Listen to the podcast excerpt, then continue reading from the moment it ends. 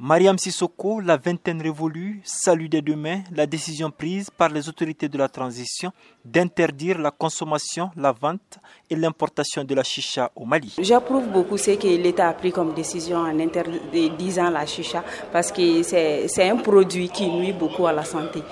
On voit chaque jour que la, la jeunesse a même oublié même ce qu'eux doivent faire à cause de la consommation de cela. Pour Bakari Kebe, issu du milieu sonenke et après avoir été témoin des ravages de cette substance au sein de sa communauté, en plus de féliciter cette décision, estime que les autorités devraient même l'étendre à d'autres substances comme la cigarette. Je suis ici euh, d'une ethnie euh, qui imite beaucoup. Je vois beaucoup de nos jeunes euh, qui arrivent, ça dit en vacances chaque année, ils arrivent avec ça dit que c'est pot de chicha.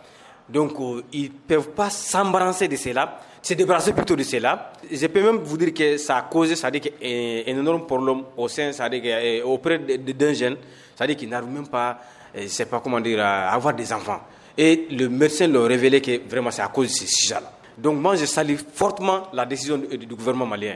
Donc s'ils peuvent même ajouter d'autres décisions en interdisant la cigarette même, la consommation de la cigarette, dit, toute l'état total malien, cela me fera plaisir. Dans un pays au taux de chômage élevé, la vente de la chicha s'est avérée un véritable tremplin pour de nombreux jeunes qui, en plus d'y avoir investi, emploient d'autres jeunes.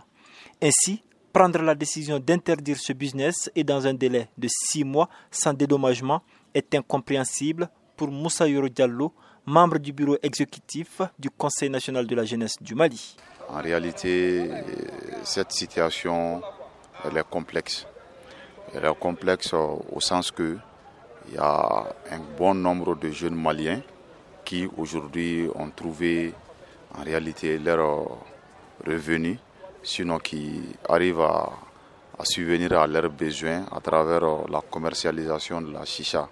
Si l'État tout d'un coup vient euh, prendre une décision d'interdiction et de la consommation et de la vente et de l'importation, n'est-ce pas, de cette euh, de ces produits, je pense quand même que l'État doit aussi pencher un peu la, à la à la, au dédommage, n'est-ce pas, de ces jeunes-là.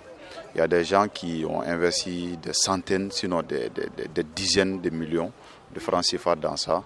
Et quand on demande à ce que ça soit arrêté dans un délai de six mois, est-ce réellement ces jeunes pourront avoir l'argent qu'ils ont eu à investir dans ça pendant ces, pendant ces six mois-là? D'ores et déjà, les propriétaires du club de Chicha ont formé un collectif qui a tenu une assemblée générale pour protester contre ces décisions prises par les autorités maliennes le 15 août dernier. Mohamed Danyoko pour VOA Afrique, Bamako.